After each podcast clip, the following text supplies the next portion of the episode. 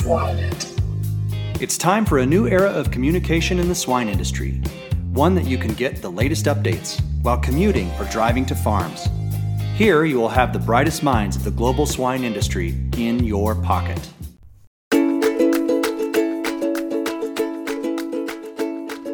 感谢西西说的合作伙伴们：ATC 血浆蛋白全球领导者，帮助动物茁壮成长； 大地汉克二十八年专注，为动物提供美味与健康；里兰动宝让食品和伴侣动物不断丰富我们的生活；迪斯曼动物营养与保健助力畜牧业可持续发展。我们坐言起行。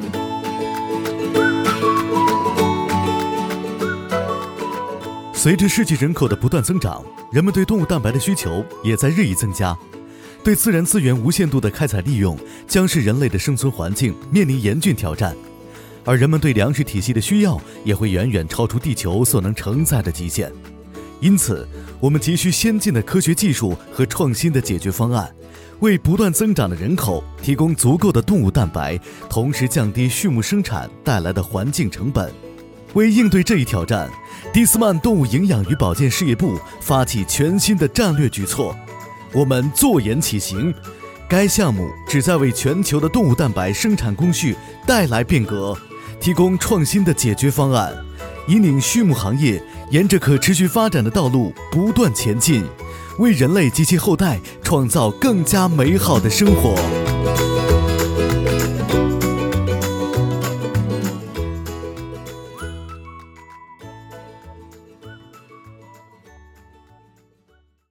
Hello, everyone. Today, our guest is Dr. Jordan Gebhardt from Kansas State University, and the title of this episode is Wean Finish Mortality, and we'll be focusing on non infectious causes for today.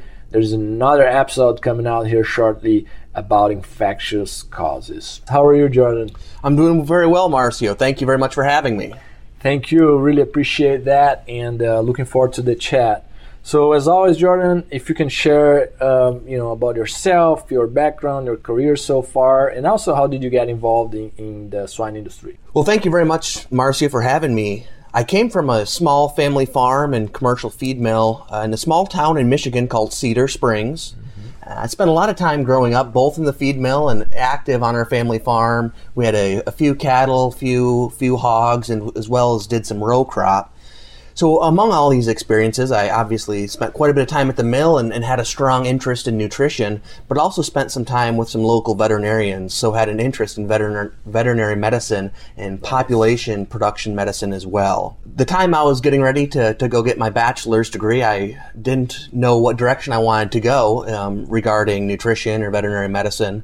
Uh, I attended Michigan State University for my uh, a- with an animal science degree, and then uh, one of my great advisors there, Dr. Gretchen Hill, mm-hmm. put me in touch with the the team at Kansas State, and went out and interviewed, and found out that uh, I could pursue both a nutrition degree as well as pursue veterinary medicine at Kansas State.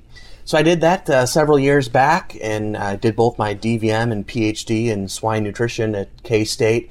Finished up those uh, just recently in 2019 and I stayed on at K State. Um, my current role is as a postdoctoral fellow within the applied swine nutrition team at Kansas State University. Very nice. Yeah, that's pretty tough accomplishment right there with both the the PhD and DVM at the same time. So that's that's amazing, and and and um, I always wanted to have you here in the podcast. So I'm super excited for yeah. to get your insights here. So first one, Jordan, is um, you know there are obvious welfare impacts of uh, wean finish mortality.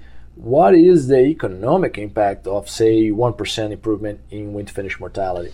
So it, it, a lot of the, the drivers of mortality and, and, a lot of the contributing factors are to the specific production setting, um, a, sp- a, specific production system, for example. But as an industry, uh, taking a broad look at, at, the problem as a whole, there certainly are the welfare implications of mortality is, is very real. And as an industry, we need to, to make sure we're doing what's best in the animal's best interests, not only to uh, to provide safe, wholesome food, but also appropriately take care of those animals we have the opportunity to raise as producers. So there's a number of resources that are available uh, that provide estimates of mortality for the U.S. swine industry as a whole.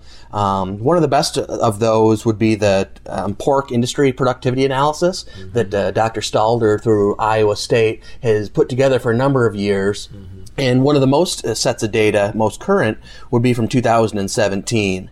And some of those numbers, just for an example, um, would be across the industry average, what they report uh, 4.8% nursery mortality, mm-hmm. just over 5% on the finishing side, and then if a combined wean to finish setup, somewhere in the neighborhood of 8% wean to finish mortality. Okay.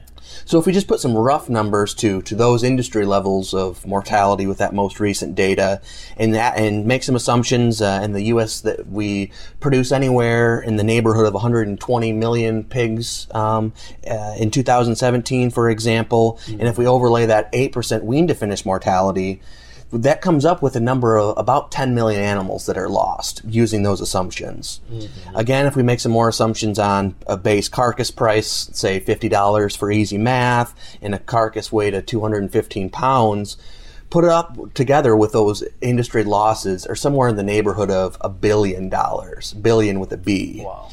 So obviously, if, if we keep those animals alive, there certainly would be additional feed cost and other expenses and reduced growth performance by having more animals in, a, in the same um, level of production capacity as far as space, feeder space, etc. So there's certainly, uh, we're making a lot of assumptions, but the overall impact on the industry is very, very large. Very big.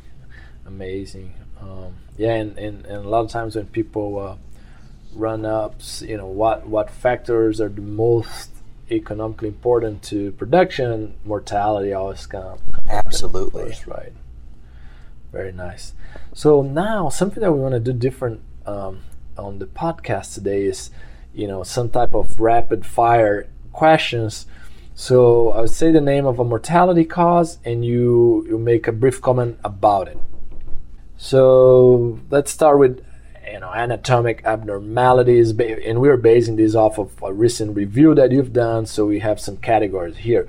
First one uh, you named acute abdominal incidents. So uh, I'm guessing that's tor- torsions. yeah. So acute abdominal incidents is a, fancy way of classifying a, a number of different issues. Uh, primarily, the most common being mesenteric torsion, mm-hmm. or uh, is at a barn level, most commonly referred to as a, a twisted gut or torsion. Um, so, based on reviewing the literature, it seems like there isn't a clear consensus as to what exactly causes these. There certainly are some some theories as to what are some predisposing causes to cause this issue, but from a literature perspective, there really isn't a clear consensus as to why exactly this is caused and what we do about it as an industry. Very good. How about lameness? Certain certain aspects or certain types of lameness are easily identifiable. If a pig gets its leg caught in a broken slat or in uh, uh, defective gating, certainly if they break a leg, you can notice that and identify that pretty easy. Lameness is is a lot more difficult to understand, not only from the identifying, but also from understanding what some of those causes are. Um, so there are some estimates, um, and it depends uh, what the source would be as to the prevalence of lameness, but somewhere in the range of a half percent of finishing pigs up to two percent in some um, some estimates. And again, this can be a number of different uh, facility factors, um, slippery concrete slats, for example, or also some infectious contributing factors as well potentially.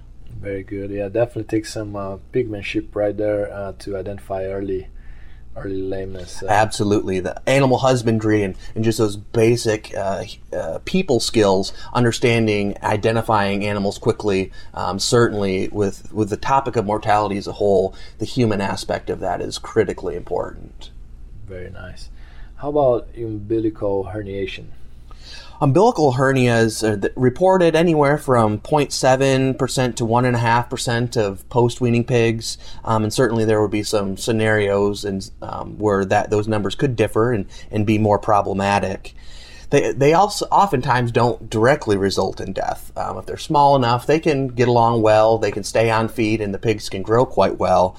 However, as that animal ages, they can get quite large. Um, if it blocks blood flow to the intestine or other abdominal organs, that certainly can can result in acute death. And finally, if if that uh, if it becomes ulcerated, or if they're dragging it on the ground, for example, that's a, a, clear example where animal welfare needs to be the utmost priority. And, uh, and as producers, we need to make sure that we are doing the best we can to make sure those animals are, are not suffering in any way. So, umbilical hernias, in mild cases, they can get along and, and may be able to be marketed to alternative markets at a lighter body weight. But in severe scenarios, they certainly need to be taken care of to minimize any animal suffering. Very good. How about scrotal or inguinal uh, herniation? That's an interesting one, Marcio. It's a relatively in- infrequent uh, event, and over time there have been some reports of genetic associations with certain genetic traits and an incidence of herniation. Overall, though, it's uh, it's a relatively rare event. Uh, less than one percent um, of all finishing pigs would be affected, and that estimate probably is is much lower than that one percent even in commercial production right? How about rectal prolapses? Rectal prolapses, again, going back to a the animal welfare importance, um, and many times, if, if we quickly identify that and isolate those animals from their pen mates, so they're not uh, chewing on that or are causing any additional trauma to that uh, the organ and the aspects that are prolapsed, um, many times they'll heal on their own and do quite well. But if it uh, if we don't identify it quickly and the pen mates have a chance to further disrupt and damage that tissue, mm-hmm. creating a lot of bleeding, that certainly can be very problematic. And again, going back to the welfare considerations, in severe cases, we certainly want to minimize animal suffering. Yes. And how about gastric ulcers? Ulcers are an interesting topic, and, and having uh, um, both with a background in nutrition and understanding a little bit about particle size and, and the impact that particle size and feed processing, such as pelleting, has on the feed efficiency and l- utilization of feed to make gain within the pigs, but also the flip side and, and seeing some of the lesions from a veterinary perspective, ulcers are really quite interesting there's a lot of things that uh, have been associated with increasing the prevalence of ulcers. Just na- named a few of them: pelleting of the diets, for example, and fine particle sizes. But it's interesting in that going in and digging into the literature, we as an industry, a lot of those are those types of contributing factors are generally accepted but really aren't well documented in the literature. Right. And that goes back to, to a number of different things. Um, the having research studies that are large enough to detect differences, um, and, and a lot of those contributing factors don't uh, lead to a body of evidence in the literature anyway that make these associations very clear. So we think that a lot of these causes and contributing factors are associated, but from a literature perspective, it's really not well defined. Right, and then uh, pelleting, right? A little bit of pelleting. Absolutely, and then from a from a intervention standpoint, pelleting has positive impacts on, on feed utilization and feed efficiency, but also understanding the mortality component of that too certainly needs to be t- taken into consideration on a system by system basis, using the, the genetic lines and the, condi- the environmental conditions and the production setting specific to, to where they would be being fed. Very good. So let's transition to toxicity. Uh, first one, of course, is uh, mycotoxins. So, what, what are your thoughts there? Mycotoxins, it, it, seems, are, are becoming more and more prevalent and identified with greater fre- frequency in, in pretty wide geographic areas of the United States. Isn't all that clear as to, to why this is occurring, but I, I would think, let's say, the general consensus is that it's becoming more and more of an issue from a mortality perspective, most of the mycotoxins don't directly lead to mortality. In some scenarios, there are some examples. Um, in Kansas recently, the last several years, there have been some hot pockets of fumonisin, and in fed in high levels certainly can lead to pulmonary edema and deaths in pigs and other species but largely mycotoxins have negative impact on growth performance, but in most cases don't directly contribute to mortality. Very good. How about uh, sodium ion toxicosis? So again, that's another fancy word for essentially having lack of access uh, to water of right. pigs. Whether you're loading a site and had the water shut off and don't notice that it was off for a couple days, and then you flip the valve and turn it on, and those animals suddenly have access to water. And also, it can occur with frozen water lines, and as soon as you unfreeze those lines, pigs have ad libitum access to water, and they indulge too much water, and the sodium ion concentration across different membranes in the body is disrupted based on that sudden access to water, and that certainly can lead to very high death rates. The overall occurrence of this toxicosis is relatively rare, mm-hmm. and most of the time it's human error that leads to this. Mm-hmm. But when it does occur, it can be very, very significant. Yes, I, I had a case one time in Brazil. It was interesting. It was one pan yeah, there are some really good case studies that come out of Brazil um, regarding that, and, and some good histologic lesions, and, and showing some of it from a, from a tissue standpoint as to what the effects are. Interesting. How about uh, ionophore toxicosis? That's uh, ionophores are commonly used in uh, a number of different species, so uh, they're commonly housed and, um, included in our feed mills. And this again goes back to the most common is human error or machinery error. That if we uh, accidentally have a malfunction with a piece of equipment or within our formulation we have a huge error and include way too much and that ends up in the feed that certainly can lead to catastrophic uh, events if that ends up getting fed so not all that common but when it does occur it can have some pretty significant impacts very good how about other toxins in general of uh, lower incidence. And there's a number of uh, just about any compound in nature. If it, if the dose is adequate, it can cause toxicity. Like so water, some, just like water. Absolutely. So water is, is essential water. to survival, but uh, too much of it in certain scenarios can be detrimental. Um, and some other examples would be nitrites, gas intoxication, uh, if ventilation failures, and, and things along those lines um, as well as ammonia and other different noxious chemicals. So these, again, aren't all that common, but when they do occur, they can have really significant impacts. Very good. Let's transition to animal factors, and first one being genetics. So the first word that I would say about genetics is just complex. There, there's a tremendous amount of progress made from a genetic selection and Im- improvement over time. Um, in regards to mortality in the published literature, there really isn't a whole lot of information. This, the genetic companies certainly have those measures and have some of that information, but from in the context of the publicly available peer-reviewed literature, there really isn't a lot of information in this area. How about uh, birth weights? Birth weight's really important um, in both the, from a pre and post weaning mortality standpoint. And there are numerous studies with that demonstrate that pigs with a lower birth weight are associated with greater levels of mortality compared to their heavier counterparts. And as an aside, this is a, a good example of an, a correlation versus causation. Is the body weight directly resulting in lower levels of mortality, or is it some other characteristic that influences both the birth weight as well as influences mortality? So clearly, these measures are associated, but understanding the underlying cause is a little bit more challenging. And it's important to remember is and be critical of of uh, science and of what we do as an industry. Being critical is an important aspect of that for continued improvement and growth and development.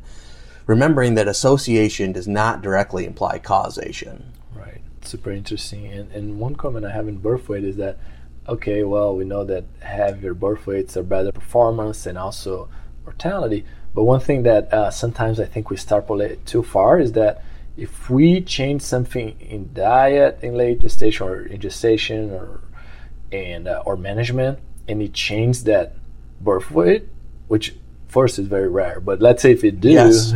but if you do, the other question is, don't assume it's going to have the same effect just from a normal genetic, you know, effect.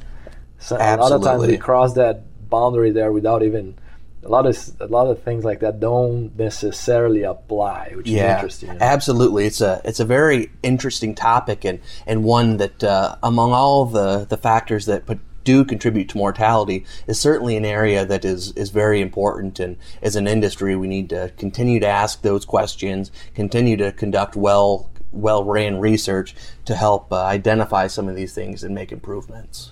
That makes sense. How about dam parity? And that's another one that, um, measures of mortality in offspring from gilts, is pretty routinely measured at higher levels compared to uh, multi-parity females. And again, there's a lot of theories as to why this happens, um, and some of that can be as simple as going back to differences in birth weight or litter size between parity of those females, as well as colostrum quantity, quality. Um, but I, I would say that uh, these associations um, with parity and mortality have been well documented. I don't think we understand fully the why behind this association. Right, and also from an implementation standpoint, I know some folks, I believe in Canada, also uh, Brazil, I see that quite a lot. Uh, you know, have separate farms, you know, for just gilts or uh, things like that in nature. But um, yeah, I, I also question, you know, the trade-off there. Should we implement that or not? Absolutely, and, and within a production system, we certainly need replacement females. So we're all, we will always have have gilts in the system to some degree. Um, so that's something that uh, we need to learn more about and learn how to manage. But we're not going to be able to eliminate gilts by any means. Very good. How about some uh, transition in here to some facility factors? Uh, what do you have in mind there? So one of those uh, is the environment as a whole. We know that pigs need air, water, and feed, and those are the foundations of success in pig production. Controlling the environment, such as airflow, air quality, temperature, and humidity, those are all important aspects of that.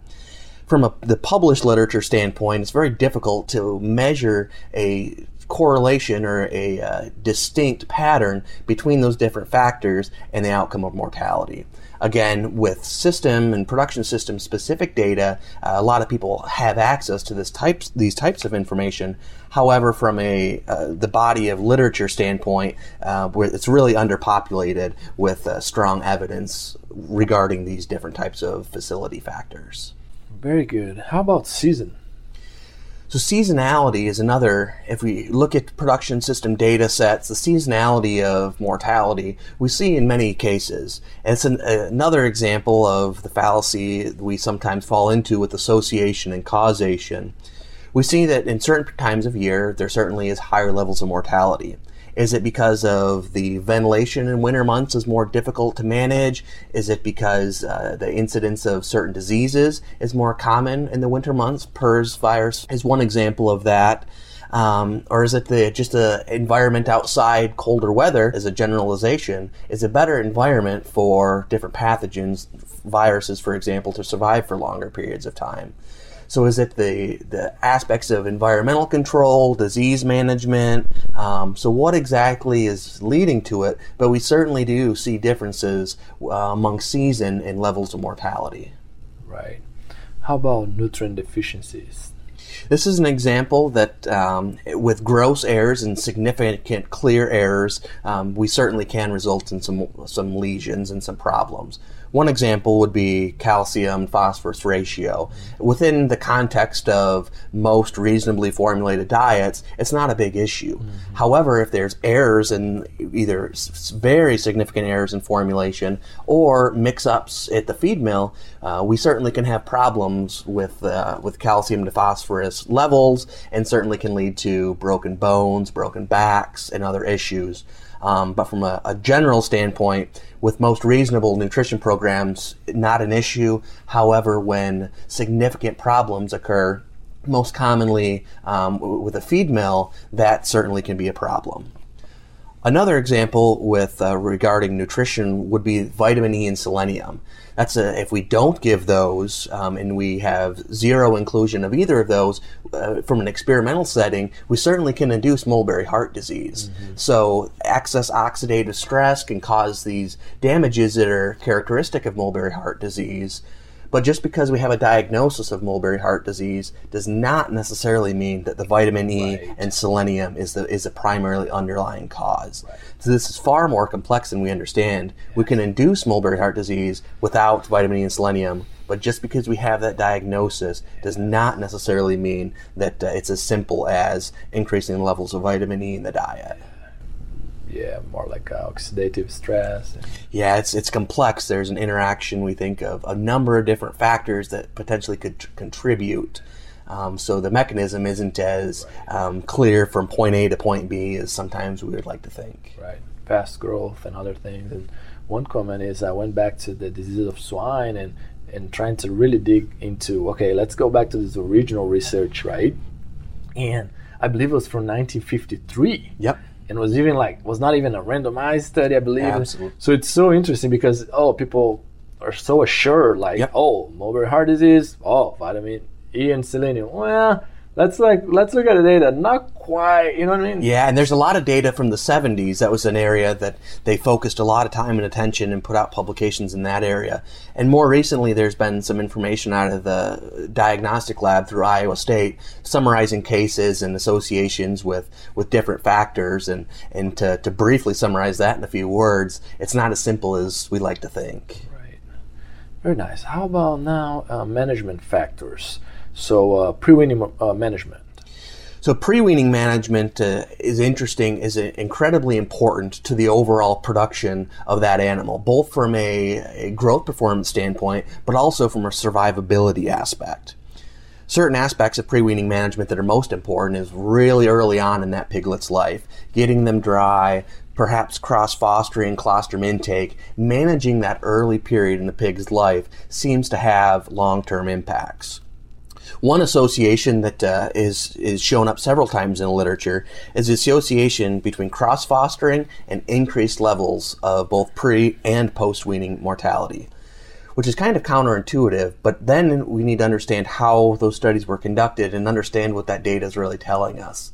One example, or one way that could be interpreted, is that those animals that were had greater likelihood of being cross-fostered probably were the smaller birth weight piglets, the piglets that didn't get started as well, right coming out after birth, and those perhaps were at a higher likelihood of being cross-fostered, which naturally would make sense as to why that would be they would be associated with great, greater levels of mortality. So understanding this early period is really important from a mortality aspect, but we really don't have the solutions right now. There's this is an area that that in the literature we need more well done studies um, to further understand this very important time in that pig's life. Right.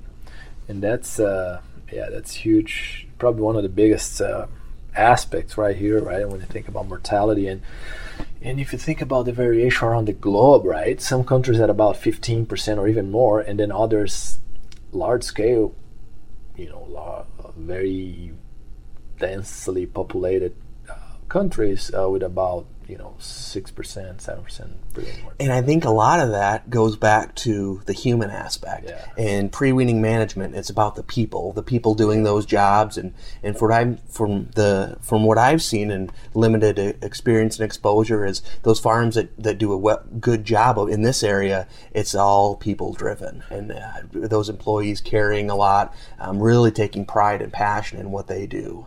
Sense of urgency and um, training and uh, yes, of course the labor cost. There's a component there, but lots of opportunities. So that's that's Absolutely. it's pretty good. How about weaning age and weight? So going beyond the the average weaning age and say we're at an 18 day weaning age or 21 or 24 or whatever that number may be and saying what the average weight is, understanding the variability of that is very important. The data pretty clearly shows that in many cases, older pigs and heavier pigs have greater chances of long-term survivability. But a 21 day average weaning weight, with some litters as young as 16 and some 25 days of age, is a lot different than a 21 day weaning age where every litter is between 20 and 22 days of age. So understanding that variability within that population of animals being weaned is very important. So weaning age goes much beyond just a single number. Understanding the variability within that population is really important. Yes, if the farm is weaning five times a week versus two times a week, changes completely the. Yep, yep, and that uh, and that uh, potentially could have implications, and and it's easy to to think about a number and and throw that one number out, but understanding the complexity of the system is really important. Right. How about the, you know, the amount of time that it takes to fill the barn and also the number of sources of pigs? Yeah, and again, this goes back to not only from a health management standpoint and commingling and, and different health statuses of animals coming in together to, to one uh, growing pig site, but also goes back to the, the variability within that population. If it takes a long period of time to fill that, that, that barn, that physical airspace, a room within a barn or a whole barn, there's more variability within that population, which then predisposes us to greater likelihood that the older animals in the population could potentially spread a certain disease to the younger animals. So again, this is an example of the variability in the population is really important to identify and critically evaluate. Very interesting. And um, how about sp- uh, space, feed, and, and water availability? So all of these have pretty clear associations and impacts on growth performance, um, feed in, feed efficiency, feed intake, gain, etc.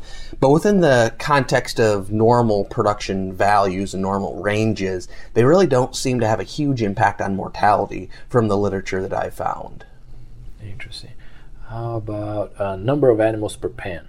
Again, that's one that um, there's been a lot of research conducted in that area, but there, there really isn't a clear measure between the number of animals within a pen and mortality. So, really, is, is the number of animals within that group really isn't a good indicator, um, in my opinion, of the expected mortality. How about uh, transportation? So transportation in the swine industry is an event that occurs on a on a daily basis, and, and transportation losses, unfortunately, are a part of that. Not to accept that is is being acceptable by any means, and there's always room for improvement. Um, but losses frequently occur at pretty low levels, with estimates ranging from 0.01 up to 0.22 percent um, on a large scale. Um, so overall, this makes up a, a, relatively low proportion of the overall post-weaning mortality. Yes, and it's a good point there. If you have more than say a quarter percent mortality there in transportation, it's a good good to know that hey, you have to take a look because those pigs are so heavy. And absolutely, in, in mortality as a whole, there's to to address it and to reduce it um, on, a, on a large scale, it takes a lot of small interventions and a lot of small contributing factors add up to the number that, that we deal with as an industry. Um, so even things as, as small as that, in some scenarios, if it creeps up, uh, we may need to intervene and, and change our practices and um, to further reduce and, and keep as many of those animals alive until their final market destination as possible. Very good. How about sanitation? Well, from a veterinary perspective, and even the, the animal scientists and, and folks at SLAT level in the barn know that sanitation is really important. Um, from an, an, infectious disease standpoint, maintaining a high level of sanitation is critically important. From the literature standpoint and, and what the impact of varying levels of sanitation have on mortality on a large scale to get good estimates really is difficult to do, and, and we largely don't have a lot of good data in this area. So we know it's important. Mm-hmm. We just it's difficult to put a number on it. Right. Very good, Jordan. Uh, do you have any final thoughts here on non-infectious cause of, of mortality? So, non infectious causes as a whole is a diverse background of different toxicities, animal, environmental factors. So, really, there's no silver bullet when it comes to mortality. There's no right. one thing that we can change to completely eliminate or reduce the problem. We all know that, but the, the process of going through the literature really helps concrete that, that that's the case. Some final thoughts as to, to what we do about it or, or what the next steps are. We, we've identified some of these different areas, so what do we do about it as an industry? That's the important takeaway. And I think that the best thing we can do once we identify some of these areas really goes back to the people. What we do in pig production and agriculture as a whole is very dependent upon the people, our employees, our support staff, our, the management of our different production systems. So if we want to make improvements in mortality as an industry, certainly science, we need to continue to advance that, ask the quality research questions to learn more as an industry. But I think an important part of it that, that sometimes slips our mind is understanding the people aspect of it and the importance that the people within our production systems have on the overall performance of our system and overall keeping our animals um, and making them as healthy and as productive as possible and minimizing losses attributed to, due to mortality. Yes, that makes total sense. And something that comes to mind is you know, if you have a problem, let's say preventive mortality that's very high, you know, you know, reach out to another producer, you know, try to figure out, hey, why, you know, why are you doing that? You have a six or seven percent preventive mortality, and see what could you implement, you know, from that standpoint, and exchange thoughts and, and ideas right there absolutely a, a, collaborative environment and, and bouncing ideas off each other and, and working together as an industry, I think is the best way to move forward and address this issue.